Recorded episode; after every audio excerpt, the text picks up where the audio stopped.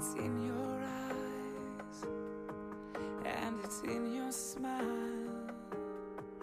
It's the way you kiss, it's never 因为那个时候真的韩妆的垄断地位太重了，全渠道的垄断，it's the way 营销垄断、渠道垄断、价格垄断，所以在那个时候我们创业，唯一的一个点就是你的产品能不能完全的比他们好，这个就是这个事情的核心的，我做这个事的原因，也是为什么愿意来海南做的原因。never want to end. It's like I'm falling in love. oh, 这件事对你的最大的改变是什么？会更敬畏老天那个事儿，真的。创业啊，我原来创业的时候，你都觉得人定胜天，突然一下理解了为什么类似于做农业的很多人很迷信，它就是这个原因。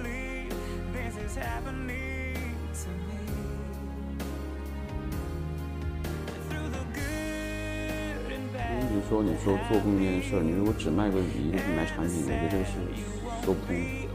你得在 B 端你也做成前几，我觉得这个才能说明你在这个行业里面的影响。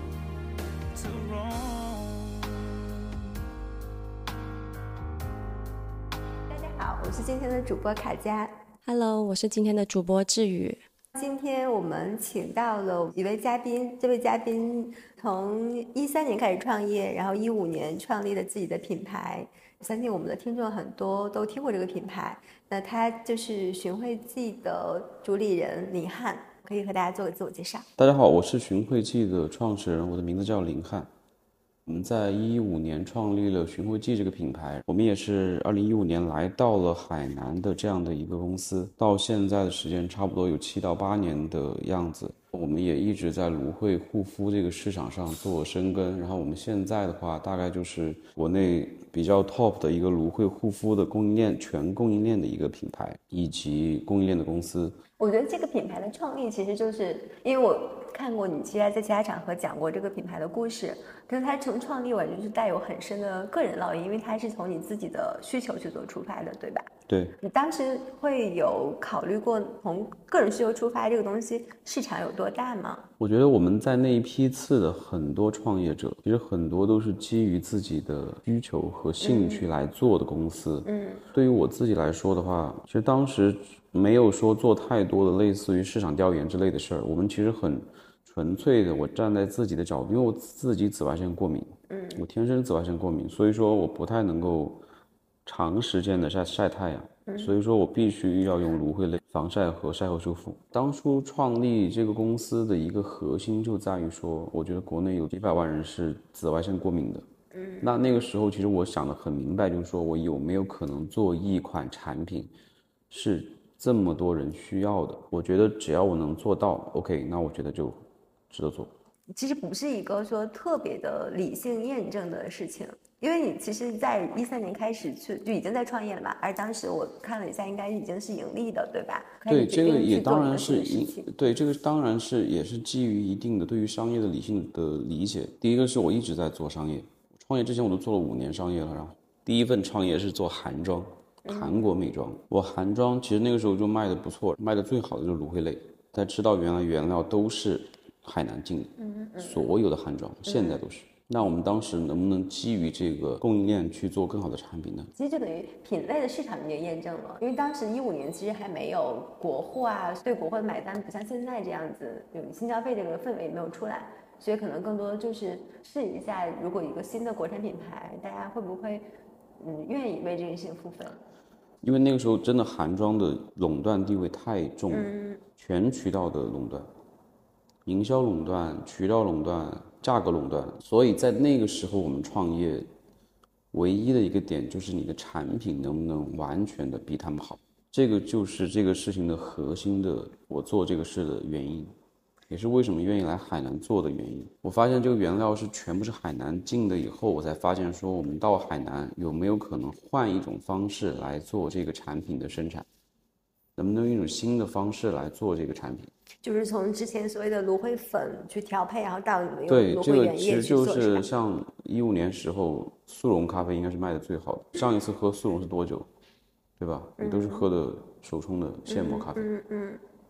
但这件事情就是它还是很冒险的，因为你比市场领先半步是好的，但你如果比市场领先一步，你不一定能够等到那个时间。我觉得创业来说，你必须要做突破的，除非是大集团，你可以做别人在做的事儿。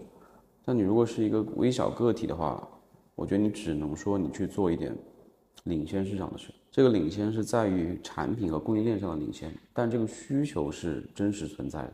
原产地品牌这件事情，我觉得这个定位特别有意思。在你们之前，有人去强调这个事儿吗？其实欧洲很多，欧洲有一些那种小众的，你像迪奥做的什么花呀、玫瑰花之类的，他们会经常会去收一些农场。欧洲、法国、意大利其实很多这种品牌。这一套其实原来的奢侈品护肤喜欢这么去玩这个事儿，像 Pharmacy，像欧舒丹。迪奥的整个玫瑰花系列，他们其实都是在用这种逻辑在做产品。我看到一个数据是，品牌推出没多久，你们的你们的复购率能到百分之四十，现在还能够保持这么可怕的复购率吗？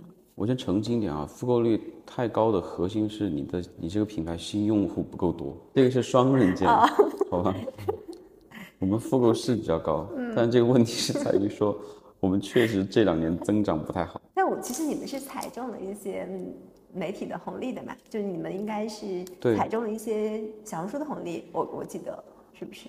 我们在媒体上当然是做对了一些事情，但是这个核心是在于，你像媒体红利，基本上基本上它的窗口期也就三个月到半年左右时间，核心你能活下来的核心还是你的复购。你像到去年那个样子，哪还有什么媒体红利？今年第一个 Q 一，嗯，有任何的媒体红利吗？那如果是你还能维持原来的销售情况？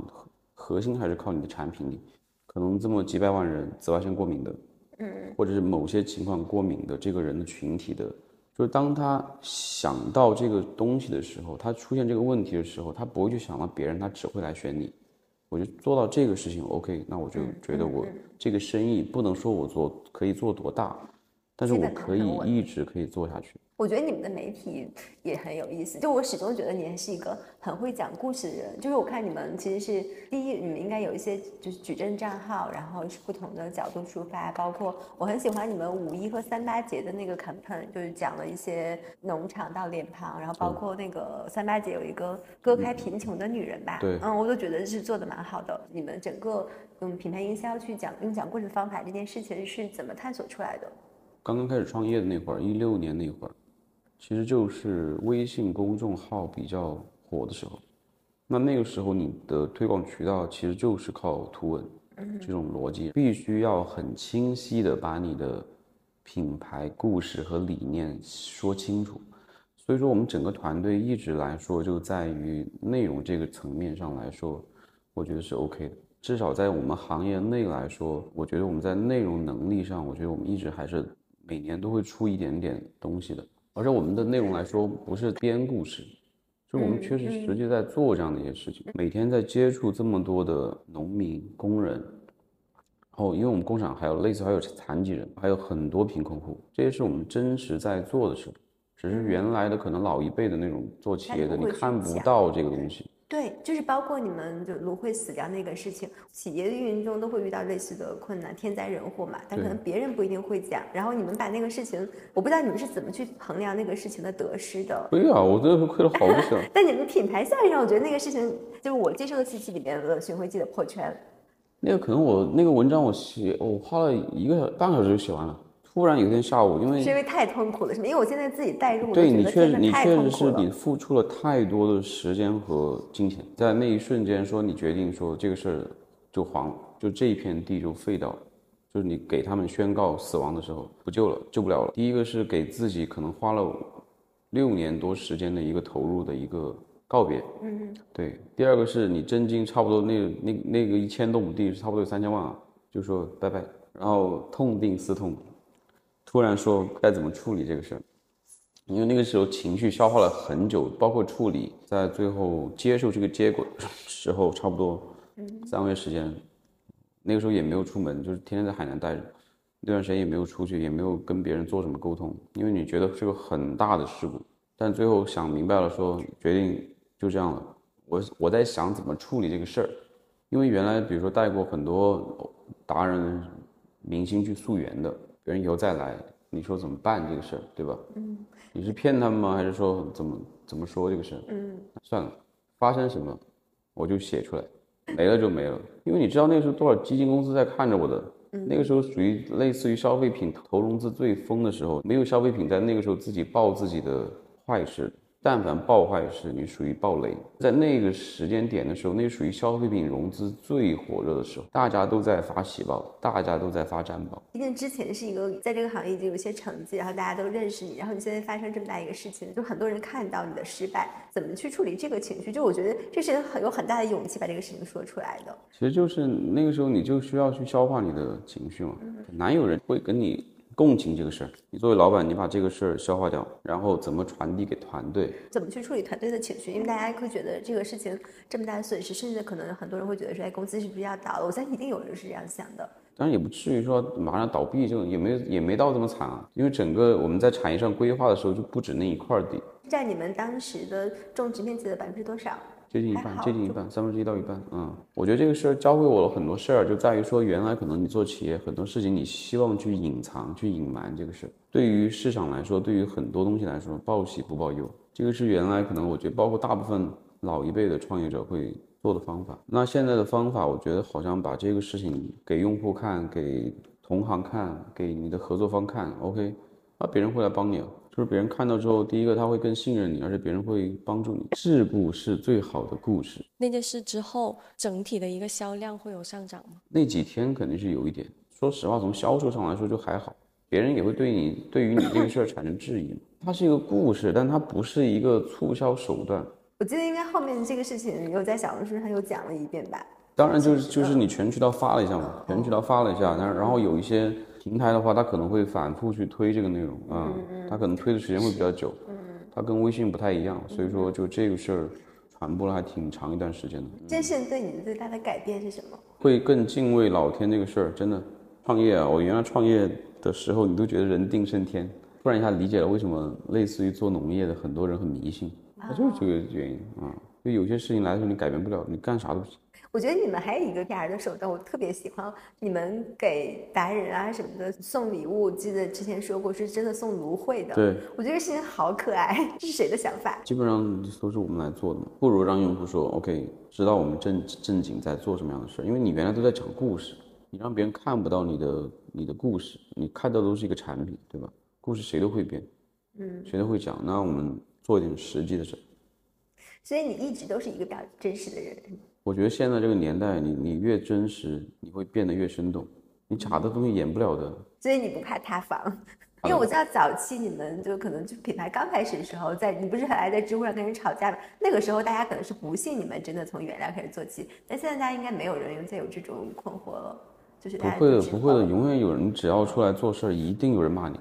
真的，你不管是做任何这样的生意，就是尤其是你想做新媒体这种类型的事情。你高矮胖瘦男女老少一定有人看你不爽，嗯嗯，一定会骂你，所以说这个事儿很正常，就这个事儿我就欣然接受被人骂。那你现在如果是这种，比如社交媒体的舆论，什么样的事情还会影响你？我觉得肯定是到产品端的用，就真实的那种用户的反馈，那是最能影响我的。批评啊、踩你啊什么的，哇，我们被踩多了，就是很多人会觉得你芦荟智商税也没用啊。这无所谓，我这是我很接受这个事啊，就这个是没关系的。但是你说，如果真实的用户，可能他用户体验不好，或者是他拿的东西会，他觉得哪里不行，确实是不好的话。那我会觉得这个事情很困扰，好像单一讲成分都会遇到这个问题吧。我们之前服务过华西，就其实也会有人讲说玻尿酸，包括它卖这么高的溢价，也有人讲是智商税。虽然它已经是这样的一个龙头位置了。对对啊，华西可复美，我我上个周才去可复美啊，一样的。不管你做成什么样的 level，你都一定会有人挑你刺，越大越挑你刺。当你没有人挑你刺的时候，说明你已经凉掉了。对，没有人关注了。对的，感觉还有人挑你刺。你们在创立之初的时候，会有想过说你们会对标谁吗？对标韩国，韩国的天王级的那几个牌子。什么自然乐园呢？自然乐园、德轩，然后 Innisfree。但是好像现在已经销声匿迹了。可能你会觉得它市场上没有，但是它在线下，在线上的量还是很大的。他们在很多渠道都是第一。现在都是第一。如果是细分市场，它是属于芦荟类产品的市场，对吗？就是它这个细分市场。算是吧，啊。那你们在这个市场现在份额占了多少？消费品因为市场太大了嘛，嗯，它也没有一个特别详细的统计，但是我们在部分渠道可以当第一。比如部分渠道只能进前十。我记得好像是不是入驻天猫第一年就成为了那个品类第一？一九年我记得我差不多，差不多对对。因为从一五年开始嘛，是在嗯哪一个节点你觉得做这个事情能成？我觉得不叫能成哈，我一直觉得这个事情是可以做的，我没有觉得这个事情不能成。嗯，我一直觉得这个事儿是可以成的，因为我自己紫外线过敏，我觉得这玩意儿对我有用，所以我这个的核心在于说我做一个对我自己有用的东西，就这么一小撮人，我觉得这个事儿也要成。对，那只是市场存在，不等于说不等于你们团队能够做成吧？就是什么时候你们觉得，哎，你们可以成为这个品类的代言人？我觉得一九年当然算是一个指标，我觉得阶段性的取得很多成绩，其实也也是说大家这么买你账的一个核心原因。包括还有我们很高的复购率，其实复购率是最能代表这个品牌能不能活多久的一个指标。你们现在在做一些年度计划的时候，会用增长多少倍去定义你们的团队的目标吗？现在不太用，我们去年其实就不太定义增长这个事儿，因为你作为一个创业公创业公司来说，核心还是我觉得要在现在这个困难的市场上能够存活下来，所以你的现金流很重要，现金流肯定是高于增增长。说回到海南的这个地方，你觉得你最受益的，除了我们原产地从自然条件讲啊，你觉得其他的这个地方给你的限制，还有你最受益的是什么？这边的团队你相对稳定，整个这边的团队做事风格也不会过于的激进，这个是相对受益的地方。受限制的地方就太多了。不管你是是你的快递费用，还是你的生产成本，还是你的各种各样各样的问题，你们所有的生产环节都在海南吗？主力品是在海南，但是有一些是在广州。因为你自己要开一个工厂的话，那个条件可是太麻烦了。但是你要去搞定村委会的话，那个真的不容易，就别人做不了的这个事，很难再复制我们的做事的逻辑。所以这个也变成了你们的某种意义上是变成你们的壁垒。我希望它是一个壁垒，但是不一定，就是它不，它不一定真的是一个壁垒。你们的团队构成什么样子？我理解一定会有一些从北上广杭挖过来的人吧？也不叫挖，很多是那种类似于说海南人在外地上过两年班以后想往回走的，对，会考虑先来看一下我们。哦，是，可能这些也确实没有更多的机会给他们。对，因为我们对于他们的吸引力可能会相对比较大，就还有好多我们自己的粉丝就是来看到我们招招聘以后就会来投简历，我们现在反而挺喜欢这样招聘的，因为别人对你认可，别人对你对于你在做的事特别认可，嗯，所以别人上手上特别快。就是我还挺打动的，就是你、你在找芦荟产地的时候，当时不是联系到了这边应该是黄老师吧？对，然后我看到当时想说你拿到他的联系方式来到海南，没有先去找他，是先租了个房子。先找过，先找过，是这样子啊。那个刚来那会儿，因为刚来那会儿，我去，其实国内两大产区，第一个云南，第二个海南。嗯，你其实是类似于你在这个事情里面做二选一，广东也有点，但广广东量真的很少。在这边之后，我看到他们的地方之后，因为他们原来不是做护肤的，他们是做保健品的药的，做口服类产品的。嗯啊，所以说他们东西跟我们想要的其实不太一样，其实反而是云南的更适合，就是做护肤的更多。但是呢，我当时觉得他这个原料太好，他种的太好了。就是看到太心动了，就是你你觉得你一定要在这儿做出个东西来。你当时去找他，我那会儿二十六二二二二十六岁，哦，当然那个时候好处是在于说我那个时候韩妆已经做的很有规模了，就是对于他来说，第一个觉得你像骗子，第二个呢是是你想要做的事儿跟他们具备的能力不太匹配。做那个事的前提是我们自己要重新做一条产线出来的，那个投入是很大的。那怎么去说服说，就算一起投，他自己要出也要出很多时间和精力去干那个事。嗯，那去做那个事的时候，其实也是他们也自己做了很大的决策。嗯啊，但是当然也是因为我我那个时候花了很多时间去跟他做沟通，他也觉得你这个你你这个人年纪虽然不大，但是觉得好像是确实是第一个有结果，第二个是对于芦荟这个事儿是有认知的，做出了结果。第第二个是对于这个国产芦荟这个事儿是非常有信仰的一个人。OK，那个时候你确实把他说动了。然后他们自己也做了很多很大的纠结之后，说我们 OK 一起来一起来做这个事儿。就这个过程，大家在讨论这个事儿怎么做，然后建立信任这个是很难。说实话，海南人对外地人很难建立信任，还你还面面临一个年纪这么小的一个人，就是年年纪比较大的人看着你个小屁孩来，他就觉得你是个骗子。我们刚刚提到，包括我们上一次的嘉宾在海南做沙南酒也是一样的，他们也是跟海南本地就是做种植的人合作嘛。其实我觉得第一就是确实大家去建立信任门槛，然后达成合作意向要花很长的时间和精力。就是这个事情已经成立了，大家已经在一起在做企业的过程中，还是有很多的拉扯，就包括。比如说营销方式啊，甚至一些我觉得产品的改进上，其实都是会遇到很多的来来回回的，这是也是可能找本地人合作的一个弊端吧，但你又避不开。对，我觉得不叫弊端，就是你需要去做的事儿。我觉得任何地方你都是需要去建立信任的，这是要克服的。对，但你怎么去建立信任，这个是有有方法的。你要不就拿结果去说话。现在我们去杭州，就是我们从从去杭州开始，也开始你需要重新去建立一点信，一样的。你们什么时候什么时候杭州那边成立的？过过完年。过今年。对对。我觉得整个给我的感觉都是比较克制。就现在如果给你重新让你去选择，你还会做这件事情吗？不会。不会。当然这个事情我觉得没有什么后悔的啊。我觉得这个事情是没有什么后悔的，只是说你说再选择去做做做不做这个事儿，我当然会选这个行业。但你说我做不做这个类目，那我给你一个大大的问号。就包括，尤其是我们早期听一些美国创业的故事，就经常是他们发现这个市场就来自于他们自己的需求。对，嗯，对。但我现在对这个故事充满了怀疑，就是你确实有这个需求，但是你有，但是是不是一定你自己来满足？我觉得不用去纠结这个事儿，就是最后你看他做出什么样的东西，他能不能满足满足那个用户的需求就好了。嗯嗯。你现在印象里比较深的就是你们跟用户的互动里面，你觉得最让你感动的事情是什么？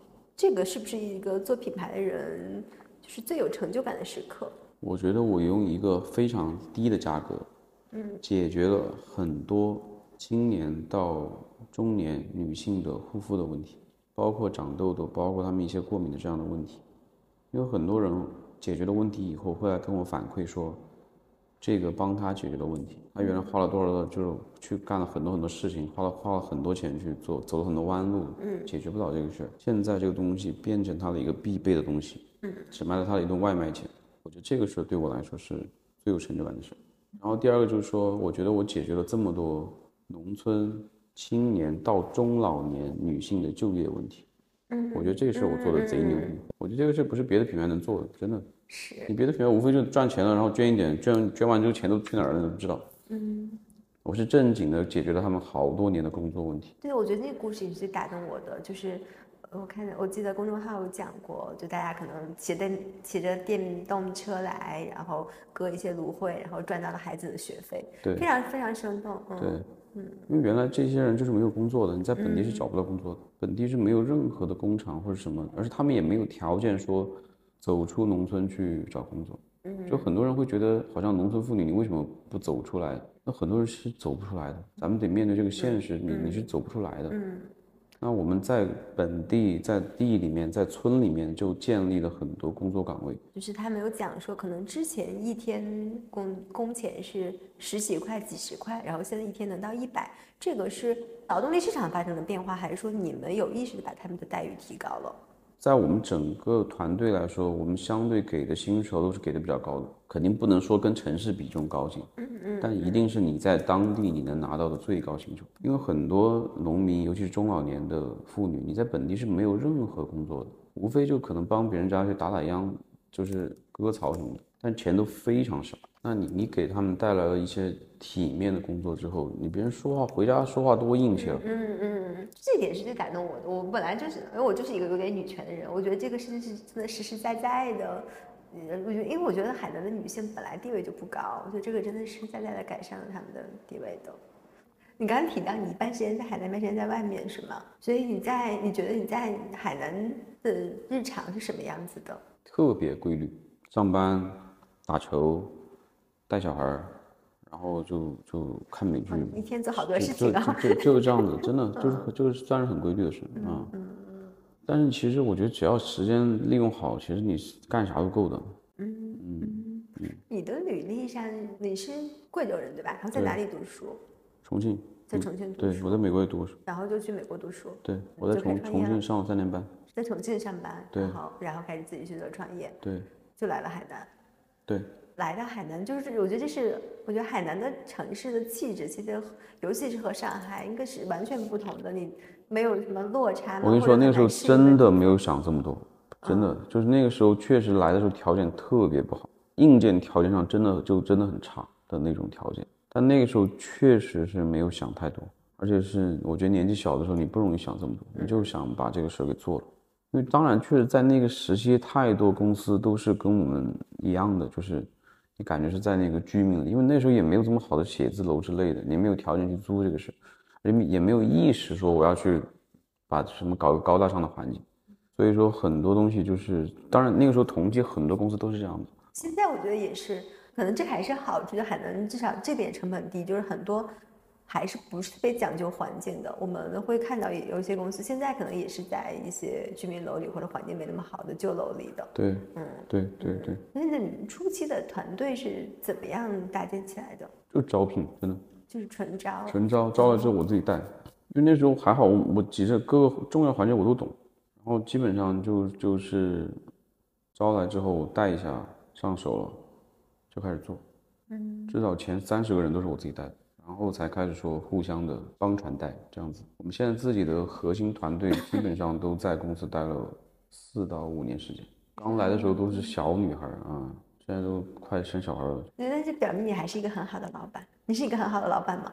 我觉得还好吧，你从离职率来说，我觉得我还可以，我觉觉得我还可以，对团队稳定度上，肯嗯定是一个很好的老板。对。嗯，而且我觉得老板本身，嗯你不管好还是不好，你本身做的这摊事儿，你得是对的事儿，嗯啊，你得你得赚钱，你得有钱发工资，嗯，对吧？我觉得这个才是核心，不然你怎么去评价一个老板好还是不好？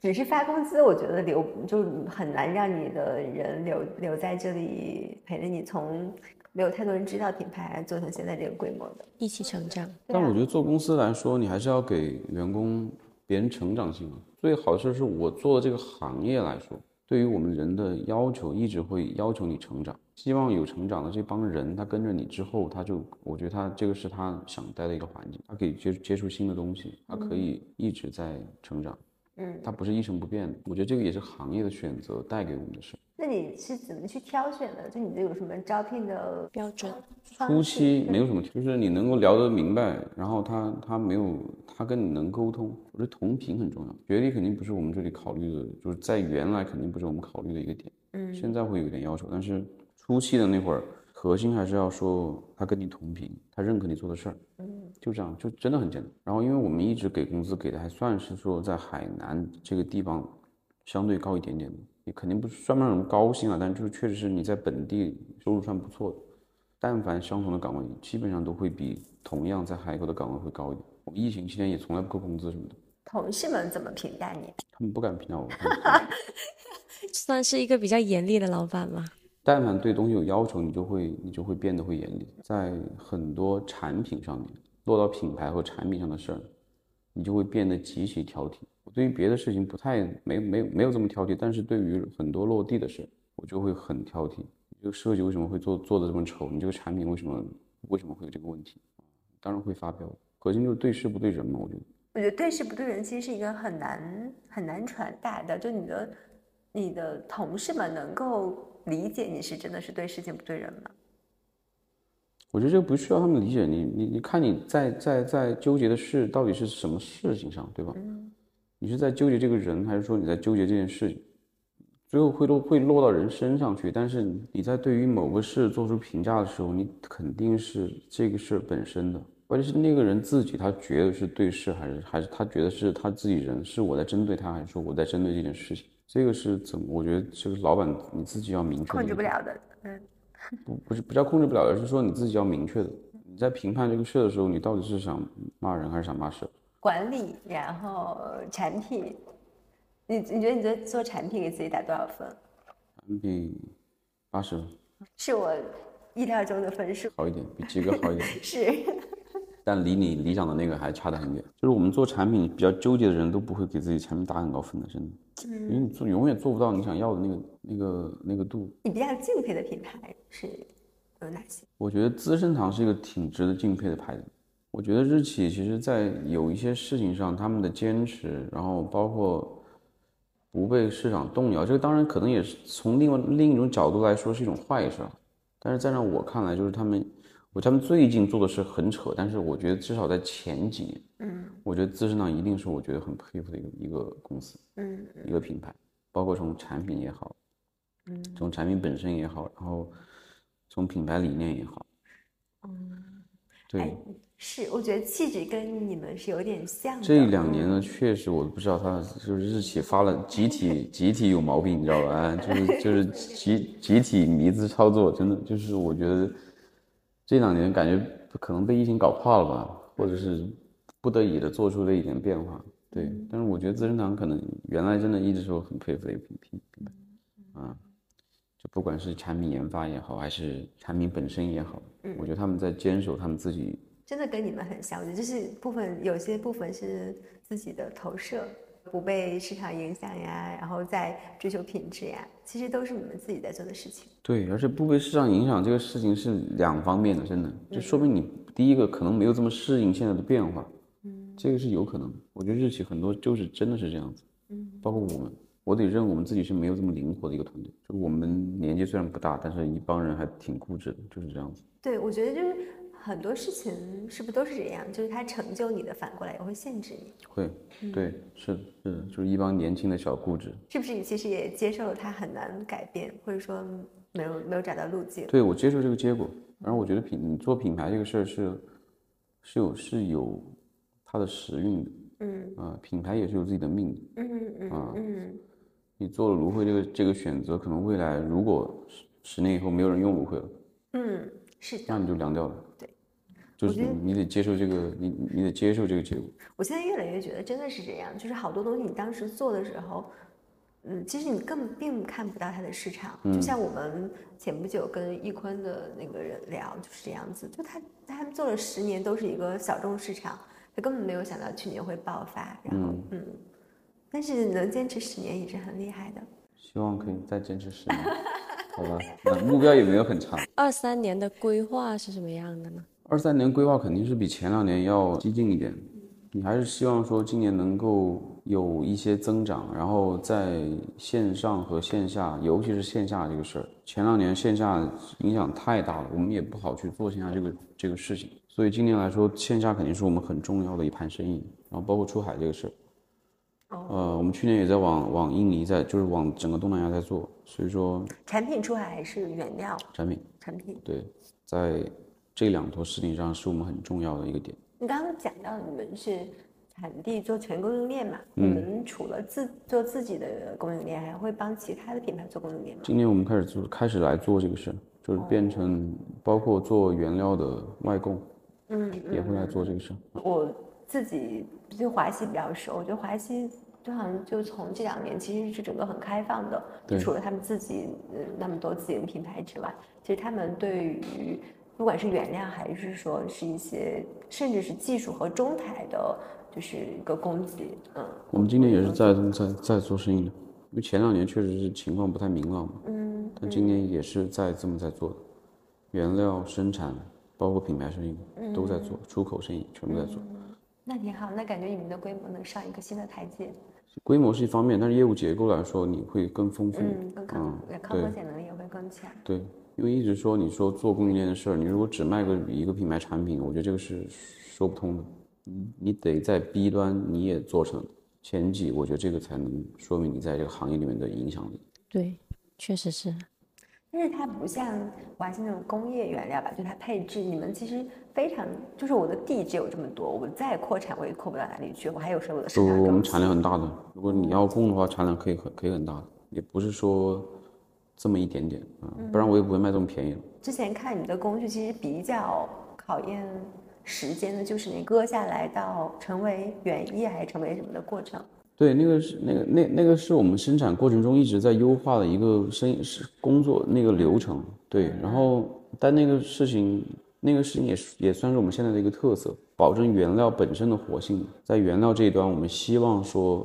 因为今年开始，其实从去年开始，有很多品牌开始重视植物原液这个事儿，在很多植物类的品牌开始希望用植物提取物代替水，作为产品的生产。对，这个可能是我们在原料生意里面的一个机会，就不只是芦荟这个事儿，而是说跨到整个植体这个行业里面来。因为我们也不止种芦荟，我们还种好好多别的东西。就是我们希望说能够在热带植物原料这个事情上变成一个重要的公司。而不只是一个单单的品牌而已，因为我们有种植能力，有萃取能力，还有产品生产的能力，有研发能力。那这个事儿，如果脱离芦荟之后，我们还能做什么事儿？能做护肤品的工厂，全中国可能有上万家，但你能做热带植物原料提取的工厂，可能也就三家四家没了啊。有种植能力、种植规模，那我们其实做这个事儿是该我们在做的这个事。所以我们希望能够在国内的类似于国产植物原料这个里面，我们再深耕一点，我们看能够能不能做得更好。这个是我们想做的事。我们经常给别人说，我想做的植物植物界的华西啊，因为华西也不止做玻尿酸，华西也做华西也做很多别的原料，对。但他们可能做的是类似于合成类的为主，对。但是我们做的话，我我们就做热带植物热带植物原料，包括是是不是芦荟？其实除了护肤。也可以，比如说食品添加之类的，会有吗？食品的门槛特别低，很多像酸奶那种特别低，所以说我们就没有做这个事。对，因为原来我们只是那个是都就是供药的，现在还在供啊，但没有算到我们这个这个这个业绩里面来。类似于说像中药类的类的原料，就是还在供这个事啊，就是我们还有一部分原料生意是供那边那一边的啊，但是我们还是更偏。保就是护理这一项的业务啊，嗯，你觉得比较能给你带来新的输入的方式是什么？思路吗？新的输入的方式。新的输入啊，第一个我当然会去上一些课，啊我前两年还一直在保保持在上上学的。上学院前几年对，前几年一直在保持在上学，这个对我的改变也是很大的。嗯，对于团队，然后今年就开始变成团队去上去上学去了。送公费送他们去吗？嗯嗯。哦。就今年开始已经在送团队去上学去了。第二种其实核心还是说，我觉得你跟同频的能够一起做得好的人在一起聊，就那种情况是比较容易输入的。虽然感觉在海南天天很很那啥，但是其实我们整个的沟通肯定是跟市场上现在最前沿的一波人一直在保持沟通的。嗯，不然我们也没有办法做到这么新的事儿。因为其实像我们自己公司内部的人，也虽然可能很多时时候都在本地，但是你保持沟通的那帮子人。那圈子人都是现在在一线做事的团队，可能只是生活环境相对闭塞，但不是说我们信息闭塞。我觉得我们团队的信息是绝对不闭塞，一直以来都是不太闭塞。这当然跟我们做的行业有关系，但是我们我们招的人其实也不是闭塞的人，嗯，整个团队都相对是特别开放的。所以你可以看到我们这样为为什么有这么大个培训室，其实就在于说我们每个月像每个月都会团队之间互相做分享，嗯，什么是新的，在做什么样的东西。就是不同部门之间在不同部门之间在在给大家输入说你在做什么样的东西。像在海南这种工地方找到你能够对接的所有的东西都是很 local 的。嗯。比如说大部分公司你只能对接本地业务。嗯。但在我们这里，你对接的全都是行业的头部，不管是主播、工厂、外部外部的供应链、博主，你一定对接的是最好的那帮人。所以说你上来你插的插口的那个信息量就是不一样的，嗯。啊，你如果是能够保持这种信息接受量的话，你不太会落伍的，嗯，就像我们自己的人，如果我觉得他们能去杭州、去上海，我觉得随时能找到工作，这个是我对他们的要求，嗯，你随时能找到一个其实收入非常不错的工作，而不是说你在这里上了两年班以后，你出去跟外面脱轨了，不会这样子，我自己也这个也是我自己对自己的要求。而且你还能够带给别人一点不一样的东西，我觉得这是很厉害的底气。就我们现在，我觉得我身边北上的朋友、大厂的朋友，可能都不一定有这个底气，说 能够找到更好的。因为你武功练起来了，对吧？就是你说的那几个内容、品牌内容来说，你说你拿那几条内容去跟我们同行说你做过这个内容，嗯，别人绝对要跟你聊半天的，我不开玩笑，真的，嗯嗯。我不说别的能力有多强，但是关键就是类似于关于内内容内容上的能力，这几个能力，我觉得你够你吃好多饭。你们现在两地办公，然后两团队多少人？八十多，八十多，八十多。品牌公司八十多。哦哦哦哦。所以那你怎么去嗯保持信息的畅通呢？就你很多时候你的一个想法到下面执行的时候不会变形，通过什么方式去保证？我觉得第一个保持沟通很重要。你作为你作为老板来说，嗯、保持沟通很重要，团队的沟通。你当然还有一些类似于线上的工具，对吧？嗯，像我们用的飞书，我们现在也也是在做这个调整，类似于叫信信息化的调整。嗯，我们去年公司做了很多关于信息化的事儿，在货品端的的数据化，然后在沟通端的信息化。嗯，就这个是我们这半年时间一直在做的事儿，包括你跟跟团队形成默契的沟通和有频率、有效率的沟通。嗯，这个也很重要。就互相知道自己在干嘛。就方式就是呃每个月固定频率的，大家不同的对你每周，你每周，你每周得花时间去去去做沟通，对，嗯，去对齐各自的目标，嗯啊，我觉得这个是现在互联网公司都都该干的事儿，嗯，现在的公司不管消费品还是互联网，我觉得都该干的事儿，嗯，对，但是我觉得就是只要你的层级多了，人多了，就是会有信息不对称的问题，一定会存在的。就除肯定非你像马斯会有肯定克那种，真的是每周五站在桌子上跟大家讲你在想什么。肯定会有，但是也不会这么初级了，对，嗯，而这个是就是公司管理团队很重要，就是公司管理团队知不知道你们公司整个整体目标到底是什么，清晰了这一点，我觉得很多事儿就不用天天管，嗯。嗯，你们现在管理团队也都是九零后吗？都是。都是嗯，公司只有两个八零后，包括我，啊，还有一个客服主管，没了没了，我是公司第二老，你知道吗？嗯，但是也不会，我觉得我们像我们的同事，我觉得他们现以现在这个成长速度到三十五岁一样很厉害，真的。我觉得很多人三十五岁只是因为他前十年都没进步，他不是三十五岁有危机，他三十他就那样子，他只是比较年轻，你知道吧嗯？之前就看过一篇报道说，三十五岁以上的人都去哪了？啊，不是，只是说到了三十五岁这个事儿爆发出来了而已。像很多这种类型的人，可能他二十七八岁的时候他就是这个样子，然后他一直拖拖拖到三十五岁还这个样子，那你当然是是这个样子。因为我比如比如说我现在在杭州面试一些人，最近面试量很大嘛，很多很年轻的人他就会有这种老感，就是这种。你感觉他就是所有的做的事儿都是不自己不动脑子，就是公司给他布布置这个东西，他就这么做。嗯，你年纪小，你当然可以去怪说年纪小，你年纪再大点怎么办？你就是那个样子主动性特别重要。啊。因为其实类类似像我们公司的，我也招就是当妈妈的，就是当妈妈的人。我们还有个比如说二胎的，但是别人来很能学啊。我觉得这个真的跟年纪没有关系，而就是说你这个人，人对于这个事情本身，对于学习能力，包括你对于行业本身，你有没有这个热情和认可？我觉得最大的一个，我觉得对于工作来说，最大的一个要点就是你要热爱这个事儿。嗯，我觉得你热爱这个事儿，你很多事情都能解决。嗯，你但凡不爱这个事儿，你就想拿个工拿个工资上找个班上，你这个很难坚持下去。因为像我们这个工作，讲实话来说，你如果没有学习能力，你真的做不了。超过三个月时间，行业就变了，你根本适应不了这个事情。我觉得很多对我们就对于行业不认识，都不知道我们公司，这是实话。嗯，就你找到跟你同频的人真的很重要。我觉得这跟年纪没有关系。我们最近在招的人都是可能三十岁左右的，是别人还生了两个小孩的，哎，我觉得别人挺好，挺厉害的。嗯，嗯，对于行业，你对于工作本身来说都挺很懂，而且很很愿意学习。哎，你现在也觉得对行业不了解的人没有听过你吗？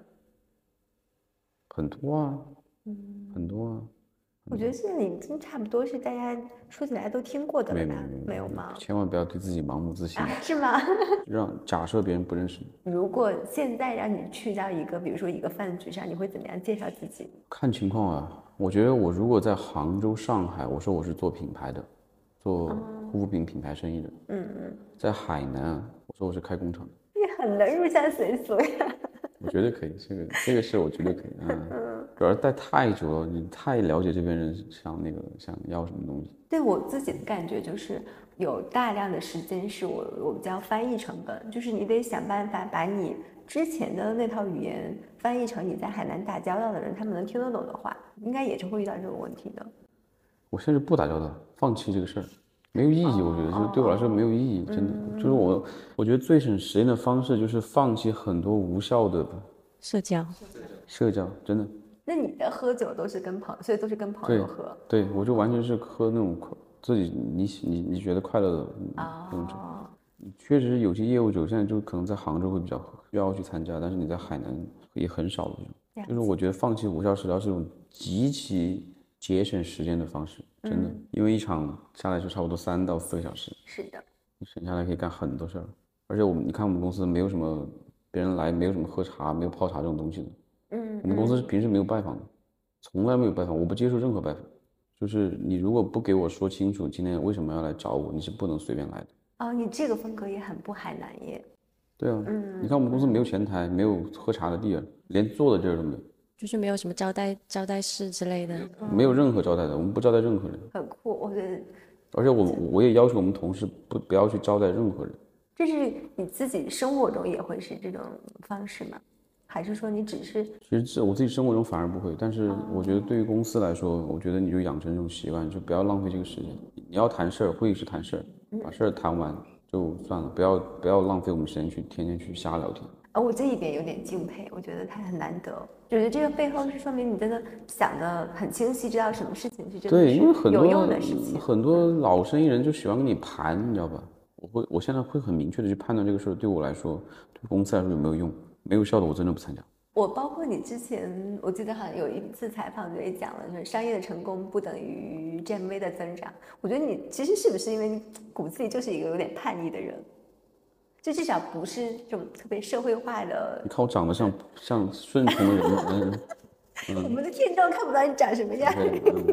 肯定是叛逆啊！就是你做的很多事情是是是跟跟整个市场是是相悖的。但我觉得做品牌的人，其实我认识很多做品牌做得好的人都是这种人，真的。嗯，就像我们早些年做营销做的好人也是这个样子的。嗯，就是我认识很多品牌厉害的人，其实都是这个样子。但凡过于顺从了，我觉得有些人可能做生意可以，但是他做品牌做不出特别有性格的品牌。有很多时候确实是你的特点，其实决定了你的感染力。你是从什么时候没有去纠结过自己就适合，比如是不是适合去做主理人，去做品牌这个事这个事情，还是你自己？我没有纠结过，因为第一个我创业创太早了，我二十四岁就创业了，你想，二十四岁就就开始第一做第一个公司了，就那个时候其实年纪就很小。然后就就成功了吗？对，然后那个时候，所以说，而且我上班的时候我就上的很好，就是上班时候我是很很努力的人，嗯嗯，创业也是，第一次创业也是，就你是一直带着结果在在走下一步的。那个芦荟死掉事情之前，其实一直都是算比较顺利的。对你，就算在那个事儿的时候，我我觉得我也算顺的，真的。嗯，对于很多做生意来说，我觉得我也算很顺利。就当然会遇到一些问题，但是我觉得都都能解决，嗯，没有说遇到那种实在迈迈不过去的坎。而且你内心是很喜欢你正在做的事儿的。我确实有个特点啊，我做什么爱什么，真的，我真的是干一行爱一行。而且所以说这个事儿，这个事情是是，我觉得我可以一直很坚持的在做这个事儿的时候，因为创业其实很苦的，说实话，你回看就是事情是很苦，但是你在做这些事的时候，你能找到其中的成就感和乐趣，我觉得这个事情就很重要，它可以支撑你一直往下做。这么多年过程中，有没有说做过一些错误的决策？太多了，你像我们这做决策，天天都在做一些错误的决策，你亏的钱你当然亏太多了，关键是啊，因为这个一个品牌一年花几千万是很正常的事，那个里面可能有一半儿是乱花的钱，或者是花的很很很很傻的钱，太多了。这不是经典的一句话吗？百对分之五十的预算不知道花在哪里。你不要说不止百分之五十，就是就是这个事情是很正常的事，你反而对的那个事不容易做决策。创业两个事最重要，第一个热爱，第二个是学习能力，这两个事儿缺一不可。学习能力决决定决定了你能不能适应这个行业的变化。第二个就是热爱这个事情，你你能做多久？因为你像我们同事能跟我干这么久，你说他真的是真的是觉得老板好吗？肯定不，别人不觉得，别人但是别人觉得这个行业好玩啊，因为别人觉得这个行业真的不错，我我想在这个行业做，是，我觉得一件事能长久做下来，就五三年五年，一定是这这中间有乐趣的，不然其实光靠钱是很难支撑下来。对，而且我觉得他们自己在做这些事情，他自己能够找到自己的成就感，我觉得这个事情特别重要。你觉得你这个行业，第一个有有乐趣，你信任这个品牌，同时这你觉得你做的事情对于很多人有帮助，你觉得你和一五年开始做这个事情的时候，你自己产生的最大的变化是什么？哇，那变化太大了，你都不是一个人了。我都说实话，我觉得那个时候的我跟现在我不是一个人，真的就完全不是一不是一个人。你一五年当然是因为你在那个点，你你之前一直一次创业因缘机会有一点结果，对吧？你有一点成功，但是你到现在来说，我觉得我在整个公司管理上，我现在我当然现在会觉得我是一个特别成熟的但是我觉得我在那个时间点，我觉得我是一个充满激情的创业者。我现在很难找到，可能很难找到那个时候的那种创业的的激情跟不怕死冲劲和冒险，不怕死的那种那那种能量。当然，我现在觉得我在很多事情上成熟了非常多。我最近有个感觉，就是不管你怎么样去考虑一件事情，风险总是会从你从来没有、从来没有预想到的环节发生。对，你要怎么去做风险的管理呢？觉得风险管理来自于说你还是你整个组织的规范化，就是你在流程上杜绝一些风险。但是公司最大的风险其实就是老板本人，你知道吗？因为这个来自于说你整个公司方向的制定，嗯，你到底是你这个船是往哪儿开的？最后，如果你公司业务你撞冰山，你这个事情谁都躲不过。大部分的类似于风险，你是通过组织的构建和流程化的管理来解解决这种事情。但是最后的你整个公司的风险，你还是在老板头上，还是在核心团队头上。就你这个核心决策，你到底是对的还是错的？你会给自己设置一些边界吗？比如哪些事情一定不要不会做，或者哪什么样的业务一定不碰？很多边界啊，我这个人就是超多边界的人，真的边界感极其的，嗯，极其的强，真的。你的团队里面，你会喜欢一些有主见的员工吗？我们团队都很有主见，因为像我们这种业，我像我们这种业务哈，它不是一个像从去年开始我们变得偏结果导向，在前年，在去年以前，整个公司都还是属于相对自我驱动型的，像一些特别成熟的公司，无非就是把 KPI 给你设好，来一个员工，然后工作岗位职责一二三四五，来一个员工按照这个做，得到一个结果，拿到你的工对应的工资，拿不到走人，我再换下一个进来。这种是属于纯结果导向型的岗位，但对于我们来说，前几年不是这个样子，因为我们那几年没有在这个行业的变化也特别大。你整个新行业来说，你所有的东西都是靠试、靠尝试，可能试出来的一些这样的一些新的结果，而且原来的业务完全你做不了类似于一二三四五的这种工作流程。没有所谓的 SOP 这样的一个制度的，都是自己弄出来的。所以说，在这个时候，你必须要特别有主见，你才能把这个事儿做。因为很多事情我都不懂，全公司都是懵，全行业都是懵的，不知道怎么弄，你知道吧？嗯，一个看一个看一个。所以说，我们我觉得我们在做现在我们在前两年的之前的类似于不管是护肤也好，电商也好，大家都是自驱动型的，没有自驱动，在我们公司，我觉得你根本上不了班，真的，你甚至找工作都找不到这个公司来。这种就会有一定程度的混乱，就是你会很难去评估，就这个人的投入产出。你成长总是混乱的，你成长过程中你总是有混乱的。你你如果太不混乱了，你说明你这公司没有没长进了，你知道吧？你这公司就业务就这个样子。有很多人来我们公司，就是因为在老公司他觉得没有成长，你知道吧？反正干啥就是一坨事，这个月一坨事，到年底还是这么一坨事。我觉得这个也是一些公司对别人有吸引力的地方。那从效率的角度，从成本的角度，其实你是有一些的浪费或者耗损的。我觉得一定要给员工试错的空间。我我们是很愿意给同事试错的。你说一般的公司，你你说谁会有这么多大几十万、上百万的这种试错的空间啊？我们一天到晚干这种事，经常干这种事。但是我我们是非常对于我们对于试错这个事儿特别包容。很难得，是因为我们其实基本上所有的我们在听到大家讲的时候，都会说，哎，我们对于我们鼓励大家去做创新，但其实很多时候很但是不给钱多公司，对要么是不给钱，要么是其实很多公司可能落到实际的执行中，在结果评判上可能会很苛刻。比如说你可能做了一个事情，对对啊，你做错了，你还你还苛刻别人评价，那就这个就不叫试错，好不好？嗯嗯啊，你是拿员工的绩效跟你公司去赌，嗯，好吧？啊，所以我觉得，我觉得从这一点上是个好老板耶，是个很如果你要这么说的话那肯定是对的嗯蛮好的，跟大家讲一讲你们招什么人吧，万一我们也有在看机会的我们都在。杭州，我们都在杭州招人，现在在海南基本上海南岗位招差不多的，在杭州招什么方向的人？招运营的运营上的人，然内容后运营还是电商运营？电商运营电商运营。电商运营上的人，然后招我们 BD，就是类似于直播直播的 BD，然后还招我们整个信息流板块的人。目前的投放上面，直播是大头吗？直播不是大头，直播一直不是大头，直播从来不是我们大头，直播只是占了十分之一吧，最多百分之二十。直播这是不是比一般的消费品构成要少啊？会少一点，但是有些很有，又不是所有直品都直播的。我现在感受到你是边界性、边界边界很多的人了，就是你很多快速，但是不可控的事情，你可能都会不是不是，我们起来其实也是因为李佳琦播的时候，我们爆发的一波也是因为李佳琦，我们是依靠那个起来的，对吧？但是从你的业务角度来说，你如果依靠单一渠道依靠的太大，如果这个渠道放弃你，或者是这个渠道出现问题了以后，你自己公司的风险也会特别大。所以说，我们其实是做多点并进的方式的。我们线下也占我们现在很大的一部分，就直播是我们重要的业务，嗯嗯，对，但是它不是我们的唯一业务。就是我们的业务，我觉得你在某一个单一渠道赚钱，你一定要去把别的渠道先养一养，顶起来。那从媒体的选择上呢，你们应该抖音电商是最大头的。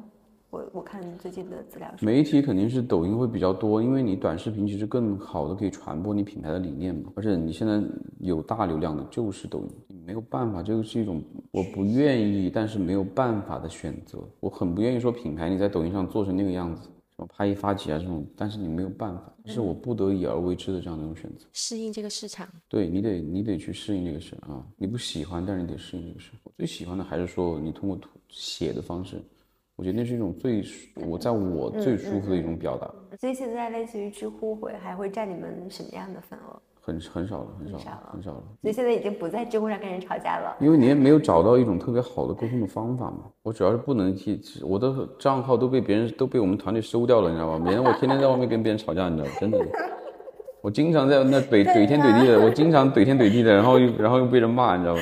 嗯，开完会说你你的你的你的什么那啥，然后又发了个东西，又被别人群群骂了，然后然后我们企业的风险在老板这我们我们推广团队就崩溃了，就说你不要自己搞号，你给我取个名字，然后你自己去搞小号，然后那个，然后然后拿小号去，然后 你自己去搞你的，对你不要拿你的那个号去干那个事儿。果然，至少 PR 的风险在老板。对的，就是 PR 的风险在老板啊，就是主要是我就是那种特别说话直来直去的，我又不那个的，我有的时候不考虑那个事情的。我觉得是现在我越越来越觉得这是一种很高效的方式，就是你真的你足够真实了，筛选其实你无意之中也做了，然后别人跟你沟通其实也会更高效。对，嗯对我现在特别直接，真的，嗯完全不考虑很多人的情面。那我觉得还是因为你自就是你的自我接纳能力很好，就你接受自己是这样的人，然后你才能很表里如一。我原来不是的，我就是这几年才是就这几年才才变成这个样子。嗯我觉得这样子更是个更高效的方法，就是你不需要去去演。你怎么跟你的小孩介绍你是做什么的呢？他觉得我是种地的，嗯，我带他去地里看过，他说你是农民啊，我说是的。不是他，因为他也在用我们东西嘛，我们也做儿，我们也做儿儿童型产品，所以说他也知道他，他也知道我们是干嘛的。我相信你，不管是之前还是还是以后，都可能还是会遇到一些危机。小朋友会带给你很多的慰藉吗？还好，因为你企业归企业，家庭归家庭，我觉得这个事情是分开的。我只是觉得你在做产品的时候啊，就你尤其你在做儿童类护肤品的时候，你觉得你是给他做的，你用的心思会比较多。但是我觉得你你你的慰藉都来自于你我我首先你对这个行业是有慰藉的，是敬畏的。嗯啊，你对于你消费者是敬畏的。我觉得你把这个事情先做好，你其实很多后面的事情就不用纠结这个事。你知道你产品做不好，你是要出问题，那其实你在面对问题的时候，我觉得内心就不会这么惶恐。嗯我知道说 OK，那可能今天遇到个问题，那我要解决这个问题。我我是为了消费者去解决这个问题。挺好。我在这里面听到了一种，他是消费者，但我在这里面听到一种还大家是在很平等的，在就是就是在你的心里还是一种觉得大家是在一个很平等的方式和地位上的。对我其实特别沟通就是要平等啊，我觉得沟通最的方法就是平等沟通。如果是现在，目前就是你创业这么多年了，你还会鼓励现在的年轻人创业吗？我觉得你只要自己喜真的对于某个事情特别喜欢，我觉得是可以做的。但就是我觉得热情跟学习能力两个事儿缺一不可，第三个千万不能懒，老天不是懒癌。不管你条件多差，就一定，我觉得有些人真的爱一个东西，他一定能做到。